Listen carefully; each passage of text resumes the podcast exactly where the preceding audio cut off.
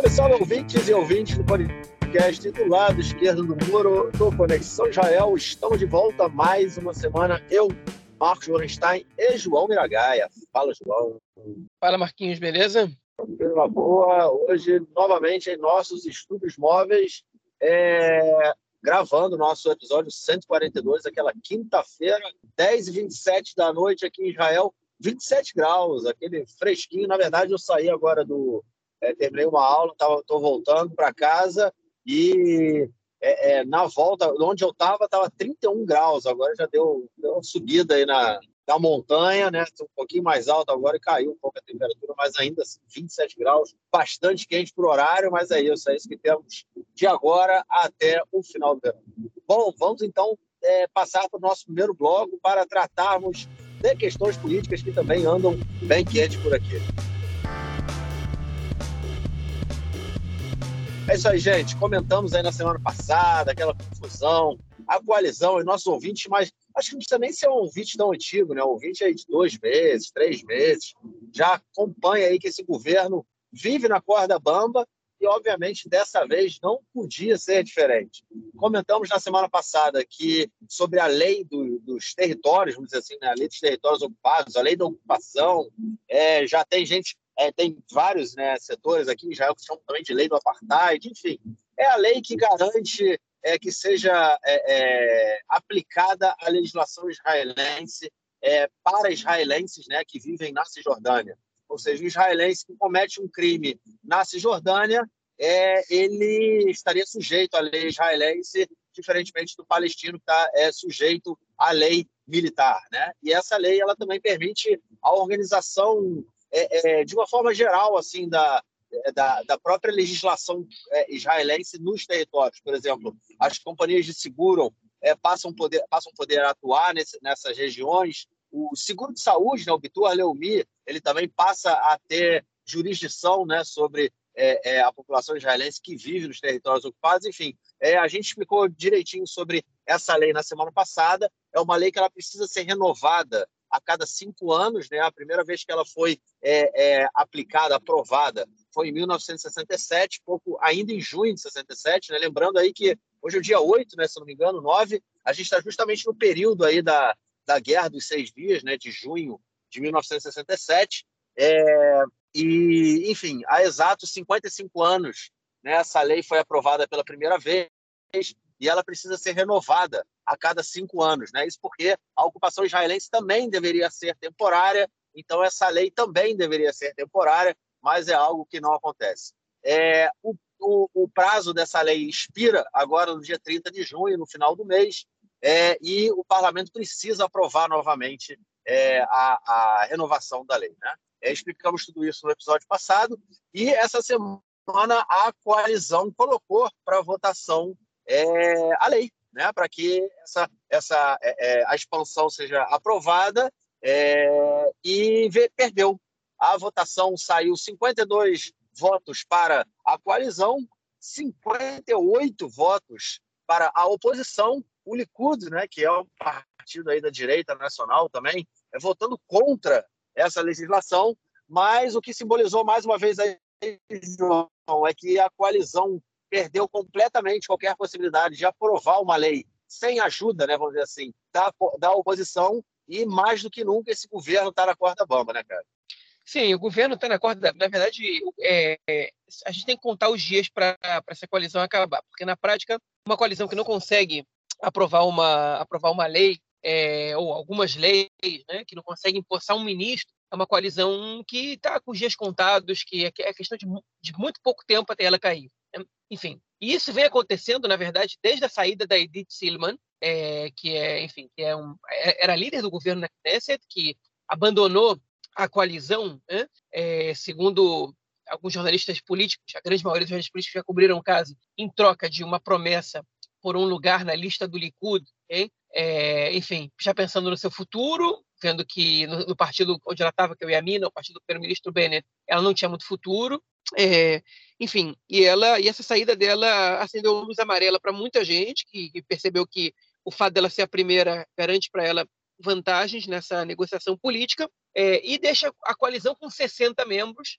o que é insuficiente para para você aprovar uma lei, para que você precisa de uma maioria, né? Então você tem que estar sempre contando com alguém da oposição.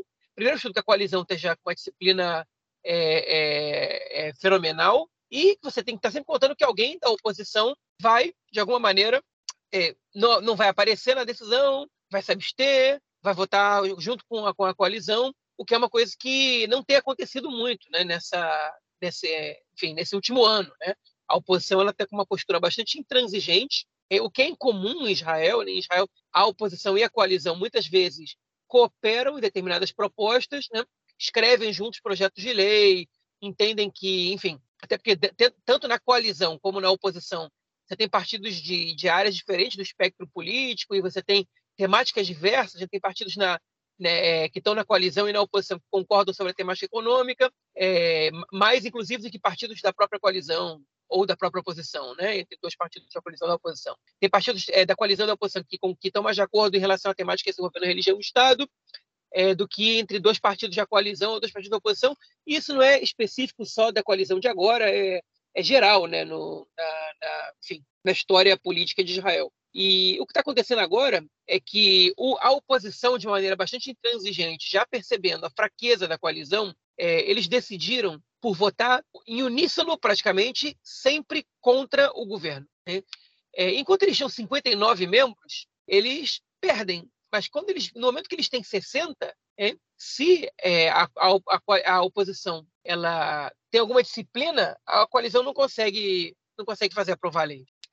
Só que a coalizão ela precisa muito mais dessa disciplina e dessa, e dessa homogeneidade do que a oposição. Porque o governo ele precisa de leis para governar. Ele precisa que essas leis se, é, passem e, e, e, todos os partidos que fazem parte da coalizão eles têm um certo compromisso com o governo. Com a oposição, a oposição eles só tem compromisso com o eleitorado, não tem compromisso com o governo. Então, por exemplo, é, a gente tem aí na oposição a lista unificada, que é um bloco de partidos de eleitorado árabe, que estão atendendo aos interesses do, do, do eleitorado árabe. Então, eles já disseram: ó, se vocês na coalizão não chegarem a um acordo sobre a lei que impede pessoas com acusação criminal, né, que réus da justiça, de serem primeiros ministros, não tem problema, a gente vota a favor dessa lei.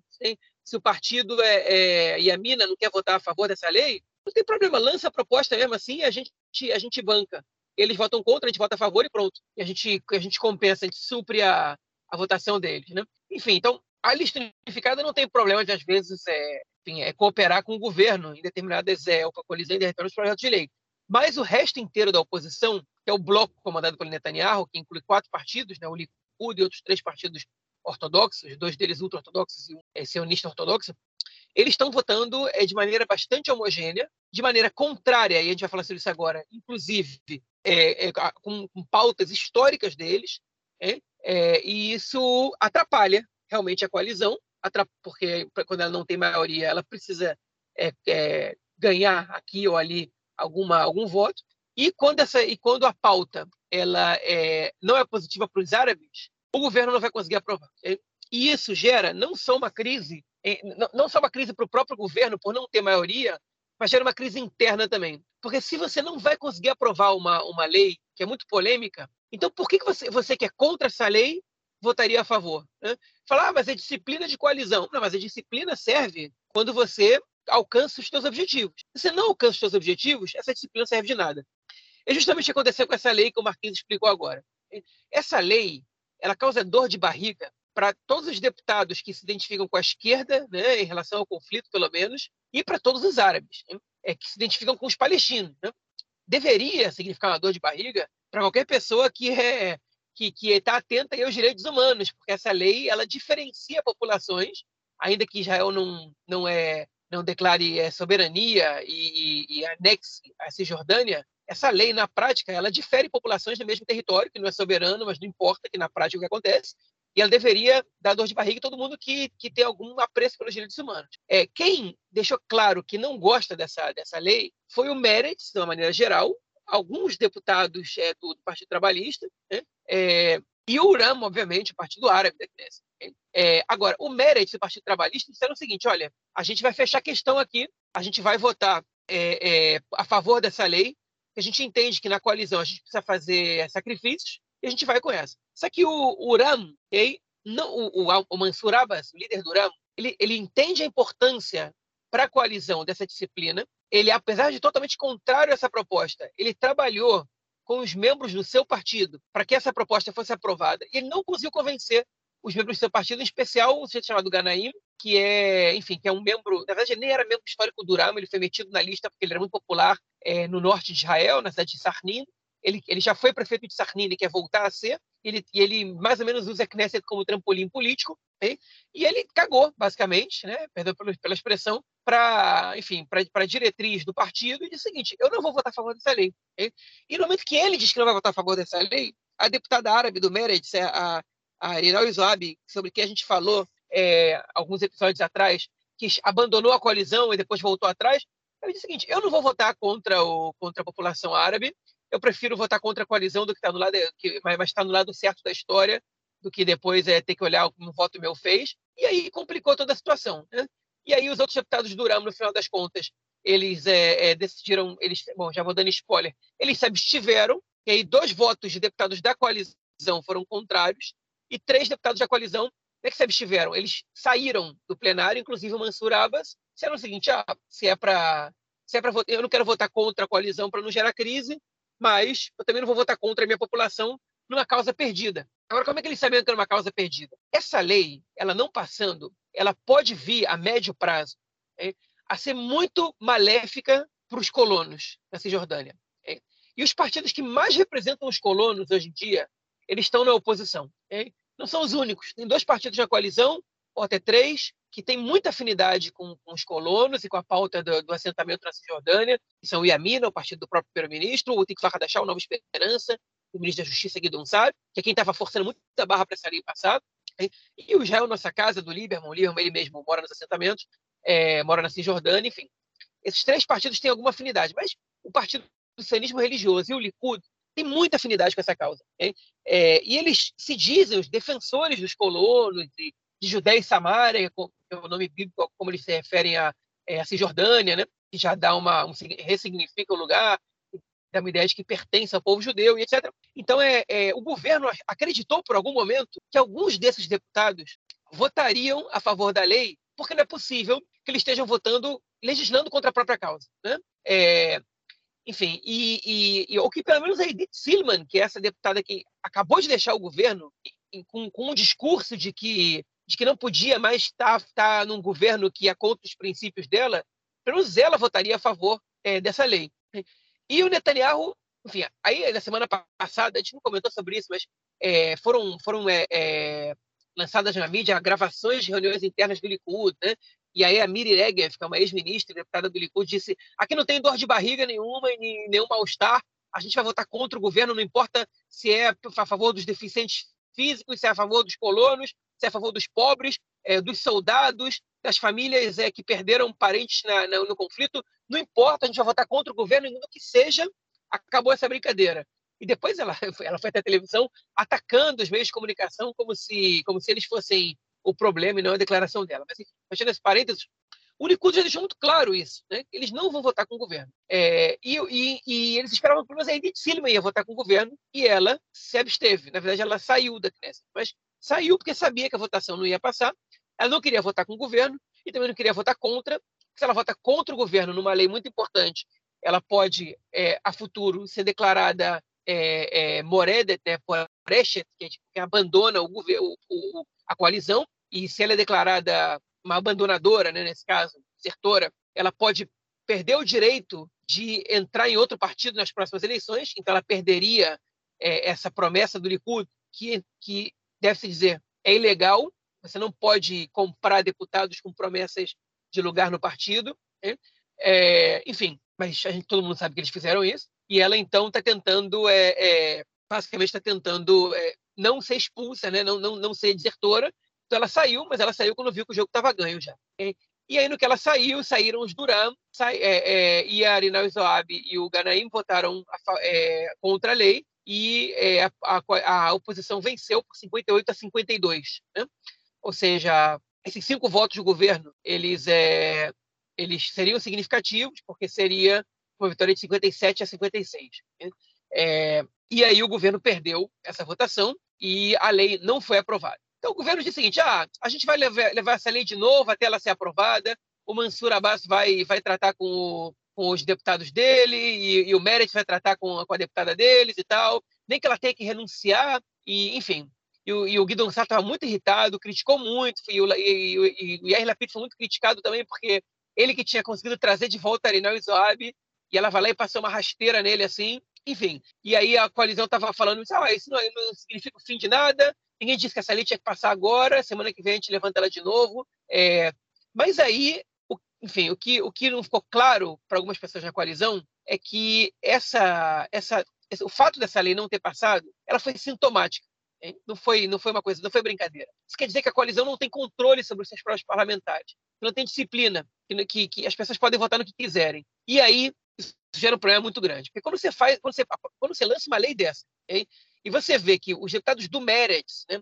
então, enfim, é, a, a Ibit Samarana, que é uma deputada árabe do Partido Trabalhista, está votando a favor de uma lei que ela é radicalmente contra, né? o Agabilaski ou o Mussiraz do Meretz, que são ultrapacifistas e, e, e ativistas da causa é, é, dos dois estados e, enfim, é, que, e contra as colônias, estão votando a favor dessa lei Okay? É, e ela assim, e ela mesmo assim não passa, você começa a perguntar o que eu estou fazendo aqui. Okay? E, e, você percebe primeiro que a Knesset ela já deixou de ser um, já deixou de ser um debate programático totalmente e passa a ser, enfim, e a, e a, a disputa pelo poder, né, é, e por quem está no poder é mais importante do que o que quem está no poder ou quem está na oposição pode fazer. Né? É, e, enfim, e, e, gera essa crise muito grande. E aí o Guidon Sá ficou irritado, detonou aí uh, um monte de gente, é, e aí o que aconteceu foi que o Niro Orbar, que é um deputado do Iamina, é, que, enfim, já estava cotado há muito tempo para ser o, o, o, próximo desertor, ele se reuniu com o Bennett às duas da manhã e disse, para mim chega,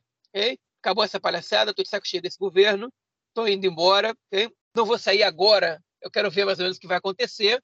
Ele já, já, já foi apurado, ele está em negociações com o Likud, okay? enfim, e, e, ele também deve ganhar um lugar na lista do Likud, ou ou na lista do sionismo religioso, estão negociando tudo isso.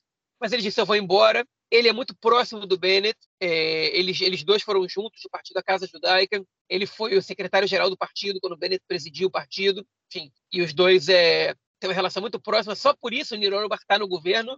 Ele foi o último a ser convencido a entrar. E só por isso ele é, ainda não abandonou, mas parece que já foi. Né? Que ele já, não, já disse para o Bennett: Eu estou partindo, estou embora. Okay? Enfim, talvez eu não seja a pessoa que vou votar a favor da dissolução do governo, mas seja um conta comigo mais para nada. É, e o que, enfim, para a coalizão é, é, um, é um problema não, não tão menor. Né?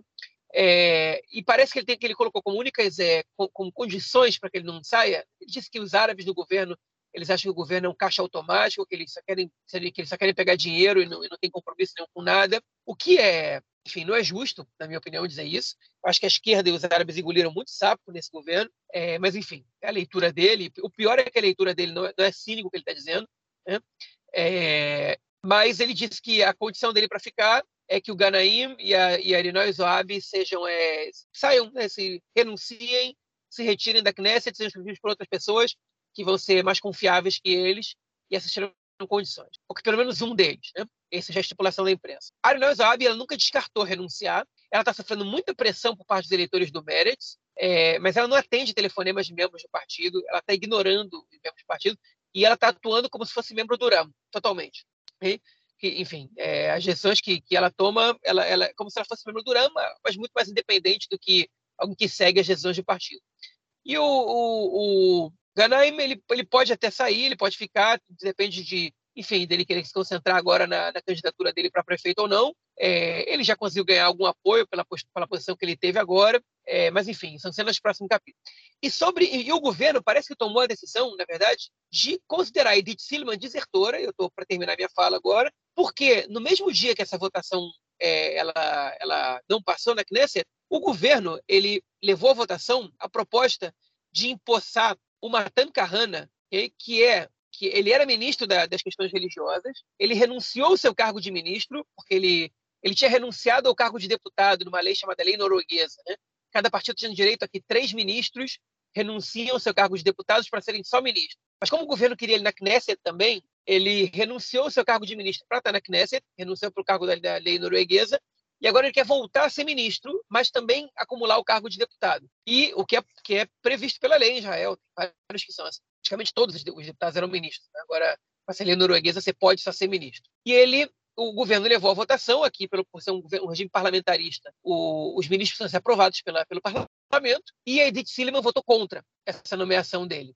E, e, era uma lei que também era um voto de desconfiança para o governo, só que essa proposta empatou, então o governo, a oposição não conseguiu dar voto de desconfiança. Mas quando a Edith Silliman vota contra uma posição do governo e é uma posição que dá voto de desconfiança no governo, ela pode ser declarada desertora. E aí o governo, o Bennett, ele perdeu totalmente a esperança. O Bennett não, o governo perdeu, né? A colisão perdeu a esperança de que em algum momento vai, vai colaborar com o governo. Ela já é desertora. O Yamina ainda acredita que podem convencer a Edith Silliman a se abster aqui e ali algumas vezes, mas, é, mas a, a maioria da coalizão já quer considerá-la desertora. E aí um repórter da Galei Sahal, que é a Rádio do Exército, divulgou uma notícia que ele apurou com muitos, muitas pessoas próximas de Edith Silliman, é, e, essa, essa, ela foi confirmada pelo Yaron Avraham, que é um repórter do Canal 12, que ela está ameaçando, okay, extorquindo o próprio Niro vai dizendo o seguinte, se ele vota a favor de eu ser é, considerada desertora, ele sabe que ele está ferrado, porque eu sei muita coisa que aconteceu ali na época que ele era,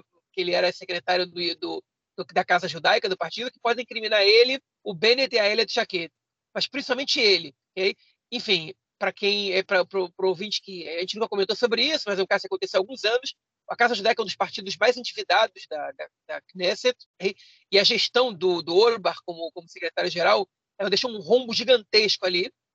Foi justamente quando o Bennett quis usar muitos recursos para propaganda e gastou muito dinheiro com propaganda. E, enfim, pelo que a Edith Silliman é, é, supõe, ela nega que ela tenha dito isso, mas muitas fontes corroboraram é, é, que ela é, enfim, que ela saiba que teve algum escândalo de corrupção ali, ou má gestão do, do dinheiro, gestão irresponsável, né?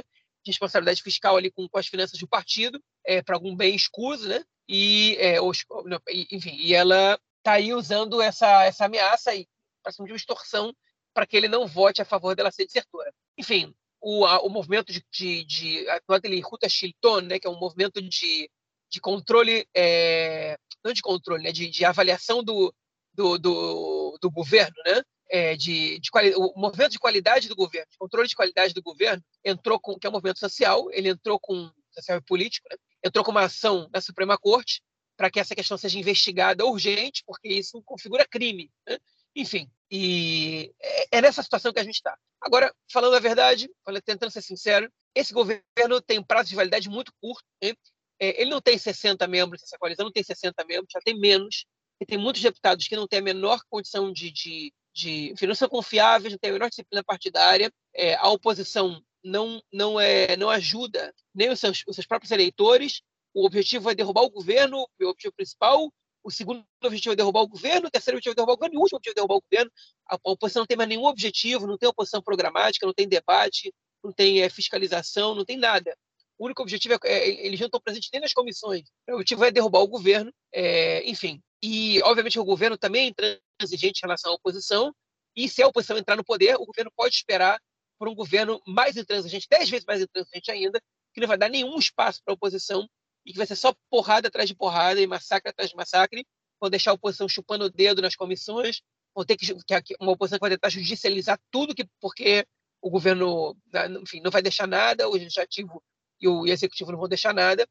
Mas, enfim, isso a gente vai ter que ver qual vai ser o próximo governo. Para terminar, teve uma pesquisa de opinião essa semana. O Likud estaria com muitos votos, também estaria, estaria liderando de longe. Hein? O partido Nova Esperança do Guidon não ultrapassaria a cláusula de barreira, mas o bloco do Netanyahu teria 60 cadeiras. Ainda não teria as 61, que são é, o mínimo necessário para que eles formassem o governo. É, enfim, e esse é o, esse é essa é a situação na qual a gente está inserido nesse momento. Né? É, mesmo que tenha eleições, a gente pode ver outro impasse.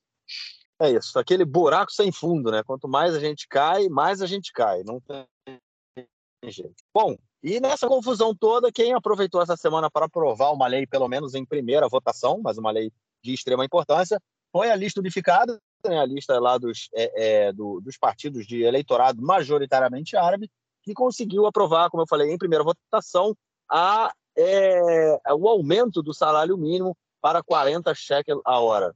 João, essa aí é uma, é uma, é uma reivindicação né, que é, os, os principais movimentos sociais já vêm fazendo há algum tempo. Tem um movimento social é, é, recente, né, de poucos anos, que tem chamado bastante atenção no cenário nacional, chamado Omdim né, que é tipo é, dizer assim, estamos, é, é, andamos juntos, né? Uma coisa assim, vamos dizer, a tradução é, é meio difícil fazer, mas bimbeacha nesse sentido de que caminhamos juntos, estamos todos juntos, é, e esse movimento vem, ele atua em diversas áreas, né? De, é, no movimento sindical, no movimento é, LGBT, no movimento, é, é, enfim, no movimento, é, no movimento verde. Eles, é um movimento social que ele tem vários braços, né? É, que atua em diversas áreas e eles são, eles assim, pelo menos, é, vem impulsionando essa essa medida, esse aumento do salário mínimo para 40 horas há algum tempo e dessa vez, pelo menos em primeira instância, apesar de uma votação pífia, foi aprovado, né, cara? Pois é, foi aprovado, e foi uma votação, enfim, que o, o governo, na semana passada, deu é, liberdade de votação para quem quisesse. Né? A colisão decidiu dar liberdade de votação uma lei que a gente comentou sobre erguer bandeiras de países inimigos, especialmente da Palestina, né? É, em lugares públicos com, que recebem é, verba do Estado. E o governo deixou é, cada partido, cada pessoa, cada deputado escolher em quem ia votar. Enfim, é, o Meretz, por exemplo, decidiu votar contra, né, junto do Ram. É, o, o, Partido Trabalhista, o Yeshatid, o Azul e Branco, eles abandonaram a, a, a Knesset na hora, né, se retiraram para não votar. É, enfim, outros partidos. E aí um, o Bennett, por exemplo, votou a favor. Né?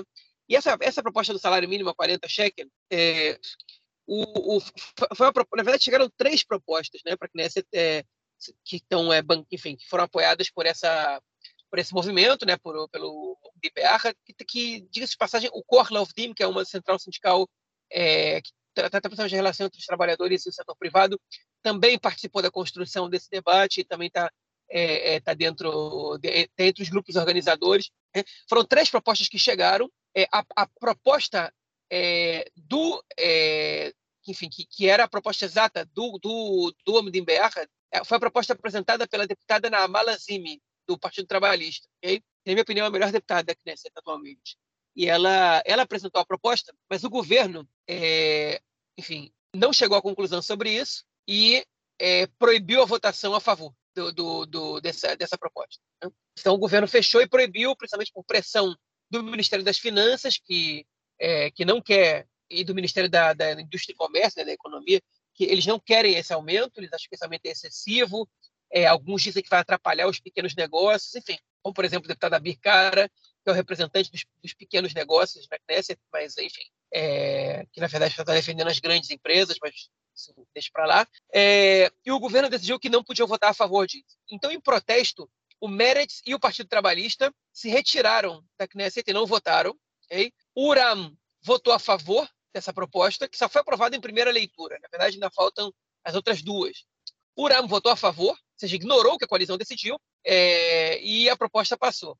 Muitos deputados se retiraram, porque é muito impopular você votar contra o aumento do salário mínimo, principalmente numa situação que já está passando, com custo de vida altíssimo, com inflação, que é coisa que a gente não via aqui há muito tempo. É, enfim, e a Ana Lanzini Lanzini deu pena dela.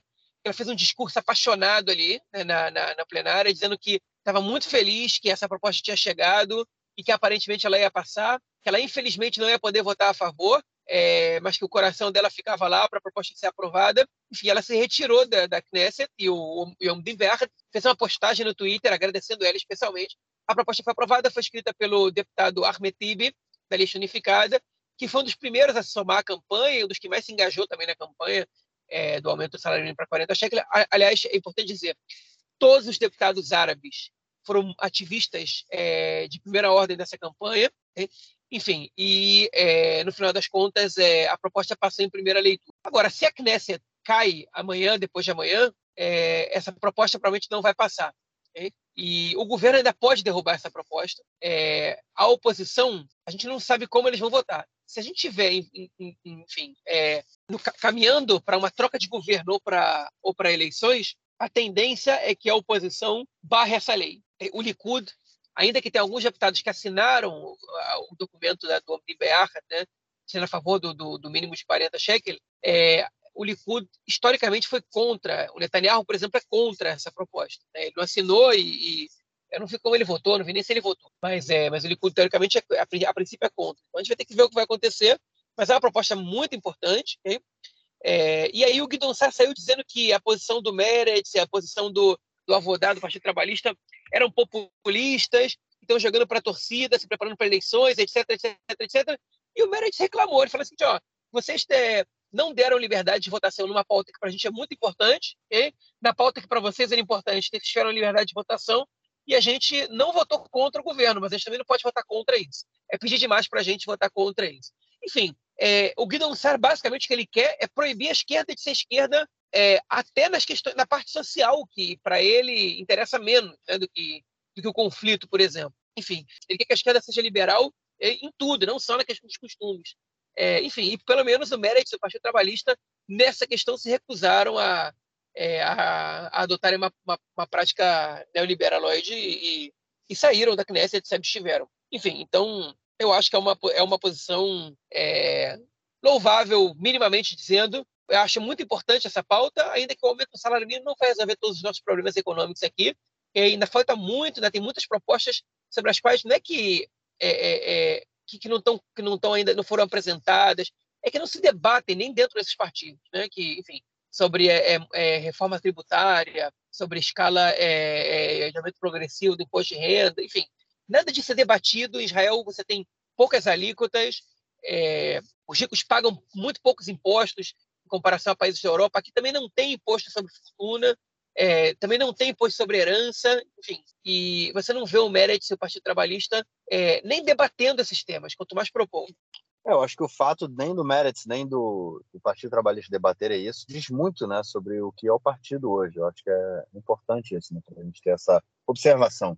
É, mas é isso. Então vamos então à nossa próxima notícia do bloco e também ainda é na área da política e do ex-Ramatkal, né, que é o chefe é, é, chefe de Estado-Maior né, israelense, é, o ex-chefe chamado Eisenkot, Gadi Eisenkot, ele quando ele se afastou, né, da, da do, se aposentou, vamos dizer assim, foi para a reserva no exército e agora ele já na época de que isso aconteceu já tinha sido aventado a possibilidade dele entrar na, na vida política. Inclusive, se eu não me engano, João, pode ser que eu esteja enganado, mas teve a ver que ele, é, ele queria ter participado já em algumas eleições, há algumas eleições, só que ele não tinha tem um, um tempo de carência, né? Depois que ele que, que eles é, saem do exército para entrar na política, eles têm que ter um tempo afastado. É, o Benny Gantz teve que passar por isso, o, o Gabi Ashkenazi teve que passar por todo, enfim, né? o Shaul Mofaz, tantos aí, né? É, tiveram que passar por isso. E mas agora ele vem discutindo aí a entrada dele na política, tendo terminado esse período de carência, e pode ser que ele esteja mais um general aí entrando na política dessa vez no partido Yeshatid, né, cara? Bom, o Gadi Eisenkot, que é o ex-chefe do Estado-Maior das Forças Armadas, é, na verdade ele já passou pelo período de, é, de filtro, né, como se diz, né? Ele já tinha passado nas duas últimas eleições, teve muita pressão para ele sair candidato. Alguns analistas políticos achavam que ele, que ele tinha chance de derrotar o Netanyahu, né, se ele criasse um partido. Ele teve em negociações com algum, com o Benny Gantz, com o Guidon Sar, para entrar nesses partidos, é, e não entrou, e, e desistiu de entrar nas eleições, e agora, pelo jeito, ele vai entrar. Né? É, ele é uma figura que cresceu numa família de direita, é, ninguém sabe exatamente com, com o que, que ele se identifica mais, embora se acredite que ele seja um cara um pouco mais de centro-direita, é, mas ele, ele foi muito é, é, neutro, né, como chefe das Forças Armadas, como devia, como deve ser, né? É, ele adotou uma posição de muita neutralidade, de muita consciência, ele se destacou, é, por um lado, no caso do soldado Elor Azaria, que foi um soldado que foi condenado pela justiça por ter disparado contra um terrorista que já estava imobilizado no chão, né? É, enfim, foi, foi, foi preso por assassinato, no caso, porque o terrorista não oferecia mais perigo, embora ele tenha ele tivesse, antes de, de ser imobilizado, de estar, tá, estar tá neutralizado no chão, ele, ele, ele atacou alguns soldados, né?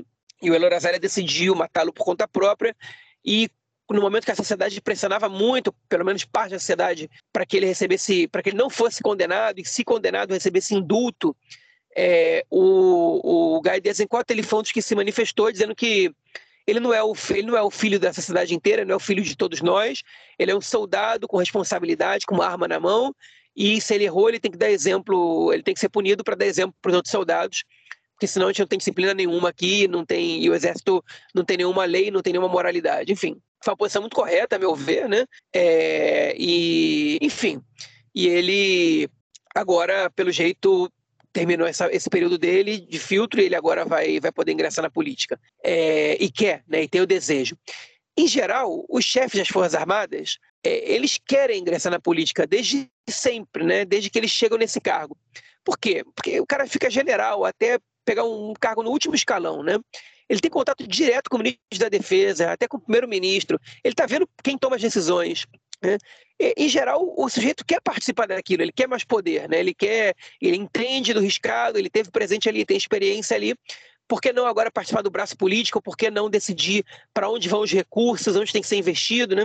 Enfim, Israel tem um histórico muito grande de militares na política, é, um histórico um presente também. Militares da reserva, obviamente, tem que dizer. Militar da ativa, que é proibido de estar na política, é, mas militares da reserva não. É, obviamente, a gente teve primeiros ministros que foram militares e alguns que foram chefes do exército, igual Eisenkot, como o Rabin, como o Barak. Né? É, e, enfim, hoje a gente tem vários generais na política, né?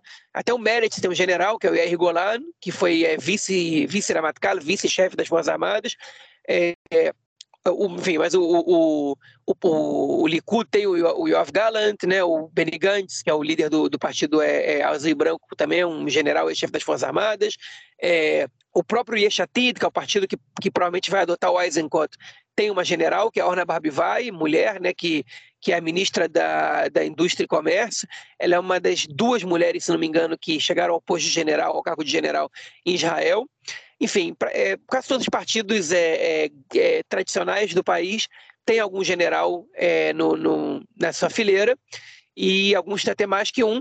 É, e o Yeshatid, está é, querendo mais um, obviamente, isso respalda o Yair Lapid, dá para ele uma legitimidade maior para ser primeiro-ministro, que é o objetivo que ele tem, né, política que ele tem há muitos anos, porque o Guy Desencott é, é, seria provavelmente o ministro da defesa dele e um bom assessor do meio militar, né? enfim, então lhe daria uma certa é, é, credibilidade maior, pelo menos para cuidar de, de, áreas que, com as quais ele não tem tanta familiaridade. O Yair Lapid não foi combatente no exército, né? ele ele, é, se não me engano, ele serviu na, é, na Galei Sahal, que é a rádio, que é a rádio do Exército. Enfim, e acho que só tem mais jornalista do que militar na, na política israelense, né? Mas enfim, é... e eles estão nessas negociações. Ele teve negociações com outros partidos, como eu falei, não fechou com nenhum e agora pode ser que ele vá para o Yeshatit, que é um partido considerado de centro no espectro israelense, okay? Que mostra que ele está, enfim, de alguma maneira preocupado com tirar o Netanyahu dali. Ele fez críticas ao Netanyahu já nas últimas eleições e continuou fazendo, dizendo que o Netanyahu ele, é, atua de maneira é, em proveito próprio e que, e que perdeu os resquícios de Mamlartiut, né, que é a, é a neutralidade, o estadismo que ele tinha e que ele agora quer enfim, agora ele aparentemente quer estar com o outro, outro grande partido que a gente tem na Knesset atualmente. É, as fontes dizem que o Yair Lapid prometeu para ele um lugar é, nas, nos, nos, primeiros lugares da fileira do Yeshatid. Se vai ser número 2, número 3, número 4, a gente não sabe, mas deve ficar por ali. O Yeshatid é um partido que não tem nenhuma, absolutamente nenhuma democracia interna, é um partido comandado pelo Yair Lapid de maneira ditatorial, e eu falo isso não no sentido figurado, na prática é realmente isso que acontece. Ele expulsou o Oferchella, que é um, que era um deputado importante, que estava com ele desde a fundação do partido. É, ele, ele, criou um ambiente terrível para o Oferchella para ele sair, justamente que o Oferchella quis concorrer é, com o Lapid é, pra, pra, pela liderança do partido, ele quis, ele quis é, primárias para isso, e nesse momento ele foi tirado do grupo de WhatsApp, foi boicotado pelo Lapid até ele pedir para sair. Aí o Lapid ele manda e desmanda, tem muito controle sobre o, sobre o partido, é, e onde ele quiser que o, que o Eisenkot esteja, o Eisenkot estará. Né? O Lapid disse que tem planos de, de, democratizar mais o partido internamente, é um partido novo, por isso que não é assim e tal, mas que primárias abertas não vai acontecer, que isso é um caminho negativo, que isso prejudica os partidos, você viu o que aconteceu com o Likud, essa viu o que aconteceu com o Partido Trabalhista, com o Meretz, o que ele ensinou com isso, a gente não, não, não tem como saber, porque o o Partido Trabalhista e o Meretz têm uma situação bastante diferente da do Likud, é, enfim, e o Meretz nem é tão democrático assim internamente, mas, é, enfim, é, o fato é que o Eisenkot deve aparecer aí, deve pintar nas próximas eleições é, em algum lugar alto no Yeshatid. O que isso significa? Eu não sei, né? porque na política eu não sei o que o Eisenkot vai representar. Do ponto de vista eleitoral, significa muito pouco. Pouca gente vai passar a votar no Yeshatid por causa do Eisenkot, na minha visão, ele poderia ajudar mais, por exemplo, Guidon Sar a ultrapassar a cláusula de barreira é, do que ajudaria o Yeshatida a conquistar uma grande bancada. É, mas isso é uma, é uma previsão minha, né? E previsões é, sempre um, um, risco muito, muito, muito alto de, de erro, ok? Agora, minha análise com o cenário é que o Eisenkot não é um puxador de voto. Se eu vou, se eu estou certo ou errado, o futuro vai dizer para gente. Aí, Eisenkot puxador de voto. Vamos ver, vamos ver se ele vai ser. Bom, vamos então ao nosso próximo bloco para tratarmos de questões da política externa essa semana. Bom, e os nossos ouvintes já devem lembrar que é, há uns anos atrás foi assinado o Acordo de Abraão, né, os Acordos de Abraão, assim, que foi, é, foram acordos de normalização das relações entre Israel, Bahrein e os Emirados Árabes Unidos, né? É, foi um precedente assim, né, do, do, uma primeira vez que isso aconteceu com um país ali da região do Golfo Pérsico, é, e isso deixou no meio dessa aproximação entre esses países, que depois Israel também acabou se aproximando de outros países de maioria muçulmana. É, é, dentro dessa movimentação toda, Israel começou a se aproximar da Arábia Saudita, né, a grande potência, ali, o grande país do, do da região, e começou inclusive voos né, indo para os Emirados Árabes, passando é, por, é, é, espaço aéreo saudita, né, o que é, precisa da autorização, enfim, essas coisas acontecendo, porque senão a, a viagem daqui para os Emirados Árabes ela demora duas horas, duas horas e meia, se eu não me engano. Se tivesse que dar a volta em todo o Golfo Pérsico, ia demorar sete, oito horas. E, além disso, imagino o terror, né? Que é passar é, sobrevoando ali o Golfo Pérsico, uma aeronave israelense. Mas, enfim, é, é, avião, os aviões passam em, em espaço aéreo saudita para chegar nos Emirados Árabes. E agora, mais uma vez, a gente vê indicações aí de uma aproximação muito grande né, entre os dois países, algo também muito novo, e, isso pode representar, né, João, mais uma, uma mudança é, importante nesse quadro político, principalmente no que diz respeito ao conflito palestino-israelense e a posição né, do conflito palestino-israelense é, em, todo essa, em toda essa nova conjuntura mundial aí no Oriente Médio. Pois é, a, os acordos com a Arábia Saudita, e depois dos acordos de Abraham, eles pareciam ser questão de tempo. Né? Israel é, negocia, na verdade, negocia. Israel tem parcerias com a Arábia Saudita em vários âmbitos já há vários anos. Okay? Só como os dois países são considerados inimigos ainda, né? Eles, estão, enfim, ao contrário dos Emirados Árabes, que não eram um país inimigo é, de Israel, então a Arábia Saudita é. Né? Então esses acordos têm que ser secretos, né? todas essas parcerias têm que ser secretas e elas são mediadas pelos Estados Unidos. É, a imprensa conseguiu, é, é enfim, é, dar um furo de um, de um, voo que o Netanyahu fez para a Arábia Saudita é, há uns dois, três anos, ok? E começaram a estipular que os dois países estariam próximos a, um acordo de normalização, né? mas a Arábia Saudita, pelo tamanho que tem, pela posição de liderança que tem no mundo árabe, muito maior do que os Emirados Árabes, o Bahrein, o Marrocos, né? É, nesse caso, eles é a, a, normalização das relações da Arábia Saudita com Israel é, seria um golpe muito grande para a questão palestina, ok? Por um lado, e por outro lado, para a imagem da Arábia Saudita no mundo árabe também seria um problema, enquanto a ocupação israelense nos territórios e sobre o povo palestino continuar. Porque isso, é, enfim, países que se associam a Israel tendem a perder popularidade no mundo árabe. E a Arábia Saudita é o, o polo oposto do Irã. O Irã é o maior inimigo político de Israel, no caso, e é o mais é, solidário, digamos assim, com a questão palestina, entre todos os países do mundo árabe, talvez é, junto da Turquia, mas a Turquia tem relações com Israel, e a Arábia Saudita rivaliza com o Irã, é, enfim, um, um, é país sunita, outro é um país xiita, um é uma república islâmica, outro é uma monarquia é, é, absolutista, mas que, que, não se define exatamente como, como um governo islâmico, mas na prática a gente sabe que é. Só que a diferença da Arábia Saudita para o Irã é que a Arábia Saudita, aos poucos, ela vem adquirindo mais hábitos ocidentais, é, vem permitindo, por exemplo, uma coisa que era proibida na Arábia Saudita até pouco tempo, que era que as mulheres tivessem de carteira de motorista, agora já é permitido, enfim. Ainda é proibido bebida alcoólica, ainda é proibido um monte de coisa no país, o país é muito radical em relação à lei, à, à lei muçulmana, mas aos poucos as coisas estão mudando pela própria proximidade com, com, com os Estados Unidos, enfim, com o mundo ocidental, que tem muito a ver com a questão do petróleo, é, e aos poucos, é, enfim, a, configuração geopolítica do Oriente Médio ela vai mudando para os dois blocos que são o bloco do Irã e o bloco anti-Irã. E a Arábia Saudita parece que se deu conta de que Israel e, e, a Arábia Saudita estão no mesmo bloco, né? que é o bloco anti-Irã. Então, é, a gente fica nesse impasse porque a Arábia Saudita não pode normalizar as relações com Israel e fazer um acordo de paz como se não tivesse acontecendo nada, porque eles sabem que eles têm uma coisa a perder com isso, Por outro lado, todo mundo está vendo que esses países cooperam e são ambos aliados dos Estados Unidos e de outros países da região nesse bloco anti-Irã. Né? E isso, é, provavelmente, pelo andar da carruagem, pode ser que as coisas mudem, vai acabar acarretando numa normalização no acordo de paz entre os países, num, num espaço de tempo que de a médio prazo, provavelmente, que não vai demorar tanto, é, se as coisas não mudarem, obviamente.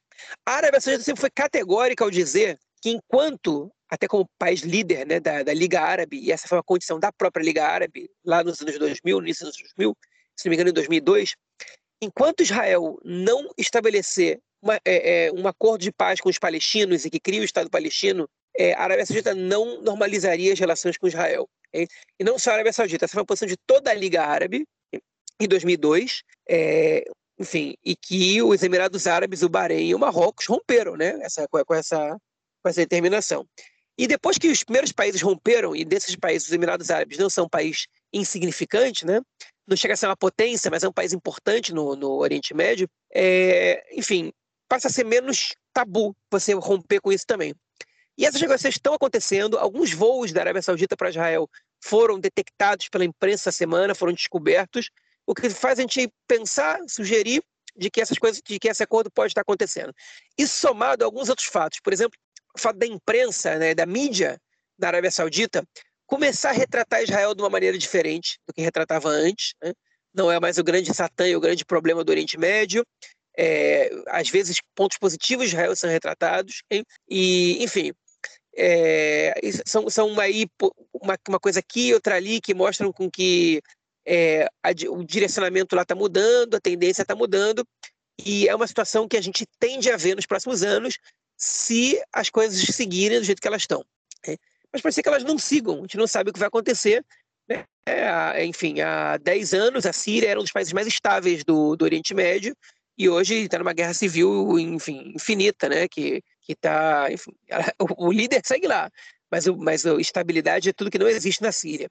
O Iraque era um país estável também há 20 anos, um pouco mais, e hoje não é, né? Há 20 anos, né? o Iraque era um país estável e hoje não é. E, enfim, óbvio, no Iraque teve intervenção estrangeira, mas quem garante que não vai ter em outros países da região e que isso não vai afetar a Arábia Saudita? Enfim, a gente não sabe o que pode chegar a acontecer com ele, né, nesse aspecto, mas é, tudo indica de que os países eles estão colaborando cada vez mais e um acordo de paz ele é, é uma aposta é, bastante razoável para o desfecho dessas negociações que vem acontecendo agora. É, vai ser muito interessante acompanhar isso, principalmente no que diz respeito a qual vai ser a posição né, que, o, que os palestinos vão ficar, né? Como, enfim, muda muito o tabuleiro, né? Muda muito a força política aí. É, vamos ver se isso gera, até porque assim mesmo num, num, curto espaço, né, a gente, mesmo mudando de governo, a gente não tem a perspectiva de ter um governo mais à esquerda, né? Na melhor das hipóteses, um governo de centro. Mas, é, um, não, na melhor das hipóteses, um governo de centro-direita. Essa é a melhor das hipóteses. Podemos chegar aí à extrema-direita. Mas, enfim, é, isso acho que vai ser interessante acompanhar. Bom, vamos então ao nosso próximo bloco para tratarmos de assuntos gerais dessa semana. Bom, gente, a gente está aí no mês do é, orgulho LGBT. Comentamos na semana passada que teve a passeada, a passeada não, a, a parada gay, né, em Jerusalém, uma, uma parada que é sempre acompanhada aí de muita tensão. A gente comentou, já houve, enfim, atentados terroristas e é, nessa passeada, nessa é, é, parada. E amanhã acontece aí a parada de Tel Aviv, que é assim é o símbolo, né, aqui é, do país é, e movimenta muito, muito a sociedade israelense, né?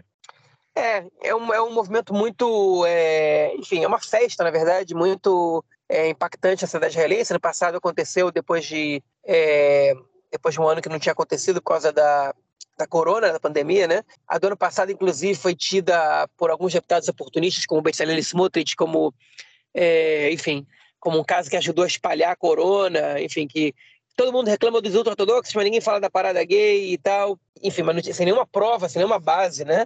Ele pode defender a população ortodoxa sem ter, sem criticar, é, enfim, o pessoal da comunidade LGBT. Mas enfim, é um evento muito característico, muito importante, né? Ele, ele é, o de Tel Aviv é o maior do país disparado. Tel Aviv é considerado um dos principais destinos é, gay-friendly né, do, do mundo. Né?